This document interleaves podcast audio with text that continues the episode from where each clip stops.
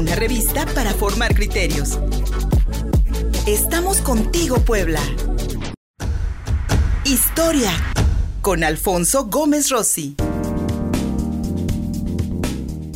Seguimos contigo Puebla.mx. Muchísimas gracias por seguir en sintonía con nosotros en cortes informativos que preparamos para todas y todos ustedes en nuestras redes sociales. Contigo Puebla Radio en Twitter, perdón, en Facebook, en Twitter, arroba Contigo Puebla, arroba Luis Fersoto en Instagram y por supuesto en www.contigopuebla.mx. Ya lo vieron junto conmigo el doctor Alfonso Gómez Rossi haciéndonos el gran favor y sobre todo pues dándonos la gran alegría de compartirnos con nosotros su revisión histórica de los lunes aquí en Contigo Puebla. Y hoy querido amigo nos vamos a enfocar al arte culinario porque a final de cuentas estaba viendo que no, no tenía yo realmente idea de la, de la cantidad de variedades de quelites que hay en nuestro país de que, bueno, es, la palabra tiene, tiene, tiene como raíz eh, un vocablo náhuatl, pero prácticamente todas las lenguas de nuestro país, todas las lenguas indígenas tienen un referente, tienen un equivalente para el quelite, y pues ha significado también pues parte integral de la cultura mexicana, uno de los alimentos que a lo mejor no le damos tanta importancia como otros, pero que en realidad son parte básica de nuestra conformación física y cultural. Buenos días, mi querido Hola, buenos días, ¿cómo estás? Este, bueno, sí, eh, de hecho, eh, hoy te propuse que habláramos de los quelites y cuando me contestaste de la hierba, dije, no, bueno, sí, es porque es parte de, la manera en la que entendemos nosotros los quelites. Esta, esta investigación que les voy a platicar hoy es un artículo que voy a presentar en la Universidad de Carleton, en Canadá, a fines de este mes. Y básicamente lo que proponía el Congreso era explorar aquellos alimentos que han sido discriminados a través de la historia. Y gracias a que di clases en una escuela de gastronomía, mis alumnos trataban mucho el tema del quelite, ¿no? Como uno de estos ingredientes que ha sido discriminado a través de la historia. Entonces les propongo que hoy hagamos un análisis de por qué fue discriminado, qué pasó y qué significó tanto para la cultura indígena como para la cultura española que nos conquista después. ¿no? Ahora bien, como bien dice Luis Fernando, la palabra quelite viene de quilitl ¿no? y tiene diferentes significados dependiendo del autor, pero generalmente se refiere a las hojas de las plantas. Ahora, esto es muy interesante porque generalmente la taxonomía vegetal que nosotros, nosotros hemos estudiado clasifica a las plantas de acuerdo a las familias a las que pertenece, pero cuando hablamos de quelites, generalmente nos estamos refiriendo solamente a las hojas de las plantas. Entonces, cuando hablamos del amaranto, el quelite sería la hoja del amaranto. Cuando hablamos del guasontle, hablamos de la hoja del guasontle. Cuando ah, podemos hablar del pápalo, ¿no? Como un quelite, ¿no? Y todas estas son no hierbas, sino las hojas de las plantas. Ahora, en la época prehispánica, los quelites eran muy importantes para eran parte de la dieta de, las, de los pueblos indígenas y se consumían, eh, la palabra quelite va desde lo que son ahora los estados de Arizona y Nuevo México y llegan hasta Nicaragua, pero en Nicaragua cambia la acepción porque el quelite en Nicaragua es un árbol.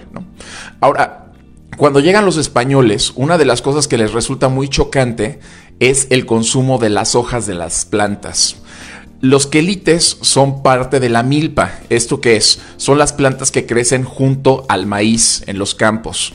Entonces, eh, junto al maíz crece el frijol, crece diferentes plantas que para los europeos era conflictivo consumir, porque los europeos asumían que las plantas que se debían consumir eran aquellas que eran cultivadas las coles, las lechugas, el trigo, y las plantas que no eran cultivadas entonces no eran, no eran aceptables como parte de la dieta. Cuando llegan los españoles también empiezan a ver que hay ciertos ingredientes que se parecen a los europeos y hay otros ingredientes que no, y estos son rechazados en automático.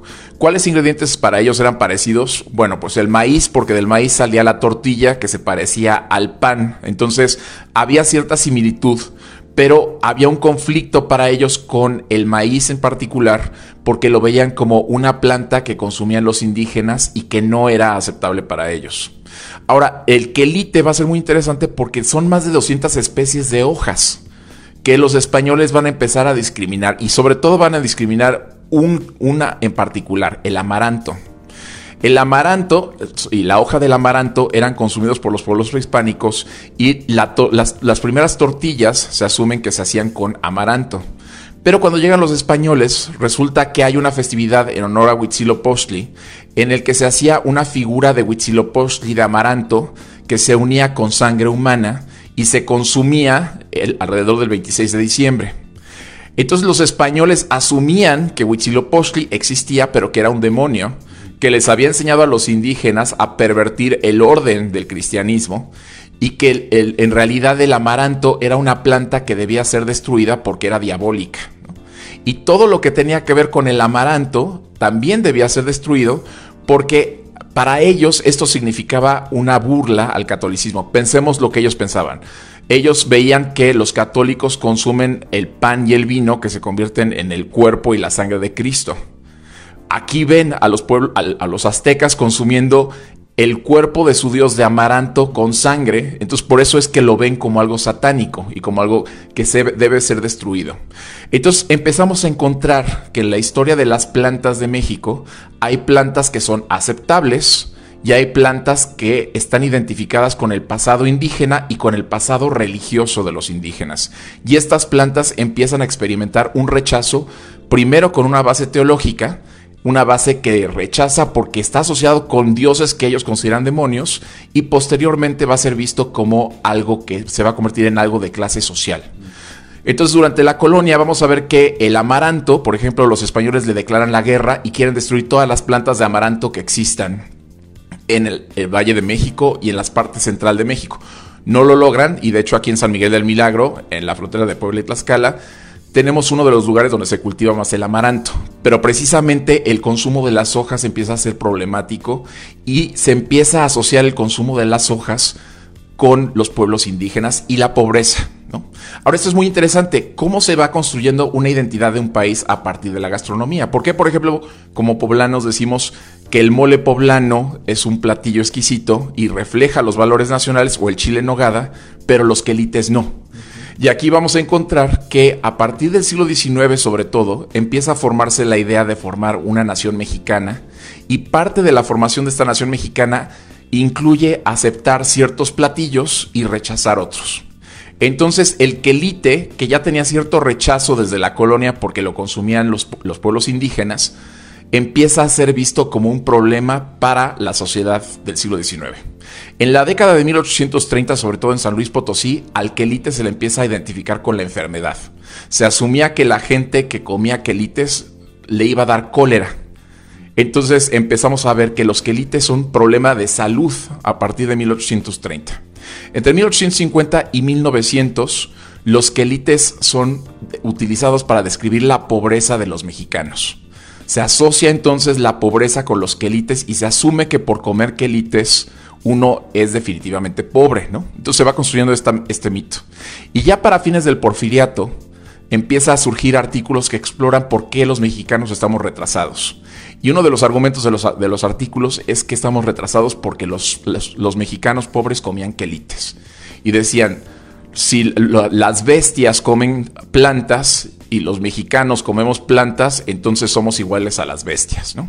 Y empieza una guerra política e ideológica en contra del consumo del quelite como responsable de que las personas están retrasadas.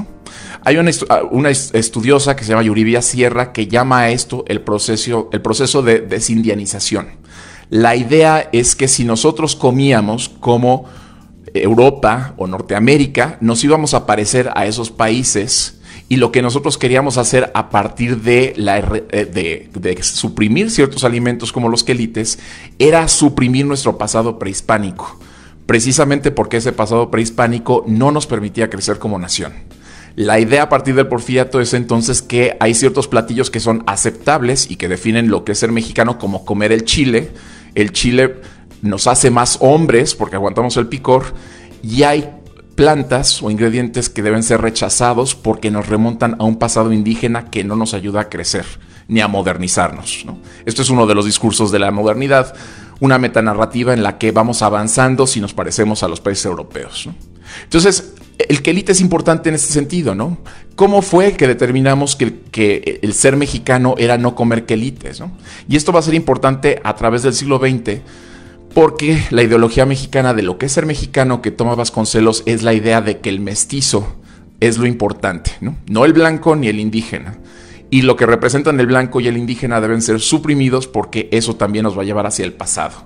Y el quelite entonces entra en este en, esta, en este discurso que ya tenía más de 100 años, en el que el quelite era visto como causa del retroceso de México, como causa de la enfermedad, y a la fecha se está tratando de rescatar el quelite precisamente porque ya se estaba olvidando, ¿no? Se estaba dejando a un lado el consumo del quelite por todas estas asociaciones negativas. Bueno, es... Mi querido Alfonso Gómez Rossi, como siempre me dejas maravillado porque em, lamentablemente la historia mexicana está llena de estas represiones y, estos, y esta inferioridad. Y sin duda alguna también el controlar la alimentación de la población es también una técnica de control social y el hecho de de, menospreciar y de, y de, y de satanizar, eh, de relacionarlos con enfermedades, de relacionarlo con la pobreza, de relacionarlo con, con, un, con un, atraso este, social y económico, eh, lamentablemente también le impide a la gente pues acceder a otro tipo de alimentos que le son benéficos. Estoy pensando que no solamente los quelites han sido muy menospreciados, incluso cuando uno va por una semita, siempre dices, ay, quítele el pápalo, ¿no? Este, como si fuese algo malo, que te va a caer pesado, que te va a generar este, que te va a generar eruptos, en fin, una serie de asociaciones hacia los alimentos que regularmente tienen también, pienso yo, como objetivo también mantener a ciertos grupos sociales pues mal alimentados, ¿no? Indefensos, débiles. Exactamente, sí. Y, los quelites son el prototipo de esto, ¿no? O sea, realmente, si una persona comía quelites hasta hace 30 años, era socialmente visto como alguien que no estaba completamente educado, ¿no? O sea, y este es uno de los problemas de lo que se llama como que el imperialismo de los de ciertos alimentos, ¿no? Ciertos alimentos son aceptables y otros son rechazados. Hay un estudio muy interesante sobre el maíz. El maíz fue rechazado también durante casi todo el siglo XX por los gobiernos y el símbolo del maíz era visto como algo del pasado indígena. Entonces tenemos estos traumas que también se ven reflejados en la comida, ¿no? Hay comidas que son mejores, que nos hacen más mexicanos, y hay comidas que nos hacen inferiores porque recuerdan a nuestro pasado indígena. Y yo lo que los invito a hacer es una reflexión sobre esto, ¿no?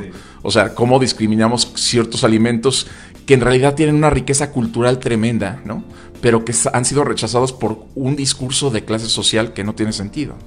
Hasta, hasta en los dichos me viene ahorita a la memoria, a falta de pan tortillas, o sea, que, que, nos puede ejemplificar mucho de, prefiero el trigo, prefiero el trigo que trajeron los europeos al maíz indígena, ¿no? Cuando pues en realidad, bueno, a mi gusto, pues mejor las tortillas. Y amigo, este, esta, este artículo sobre los quelites los vas a presentar en una universidad canadiense. Exactamente, sí, eh, va a ser a fines de mes. Es un artículo que escribí con dos alumnos, Onassis y Angélica González, ¿no? Y este, llevamos trabajando en esto más de dos años, pero ya por fin vamos a hacer la presentación y si es aceptado, entonces se publicará el artículo como tal, ¿no? Uy, qué bien, pues qué, uy, qué interesante. Y pues con la, con la, no solamente hecho por poblanos este artículo, que espero que, que se publique allá en Canadá y que tenga también su repercusión por estos lados, sino también pues el, el, eh, sin duda alguna basados en, en, en, en, la cultura poblana sobre el quelite, ¿no? Sobre el, sobre el consumo del quelite, que pues está súper, súper, súper, este, los guasontles, en fin, somos hierberos en Puebla, no nos gustan mucho. Sí, sí, sí. Y bueno, uno de los alumnos es de Ciudad de México. Si decimos ah, que es poblano, se indigna. Entonces aclaremos que uno es de Ciudad de México. y, los chilangos y los romeritos no son nada. También. Mi querido Alfonso Gómez Rossi, como siempre, agradecidos, encantados de tenerte aquí, amigo. ¿Dónde te encontramos? En Twitter, arroba Fofi5. Y ahí estaremos viendo ese, artículo publicado sobre los quelites allá en Canadá. Muchísimas gracias. Vamos a hacer una pequeña pausa y regresamos para hablar de la supuesta reforma fiscal para el año que entra. Estamos en Contigo Puebla Radio, en Facebook, en Twitter, arroba Contigo Puebla, arroba Luis Fersoto, en Instagram y por supuesto en www.contigopuebla .mx, nuestro portal informativo. Búsquenos así. Regresamos.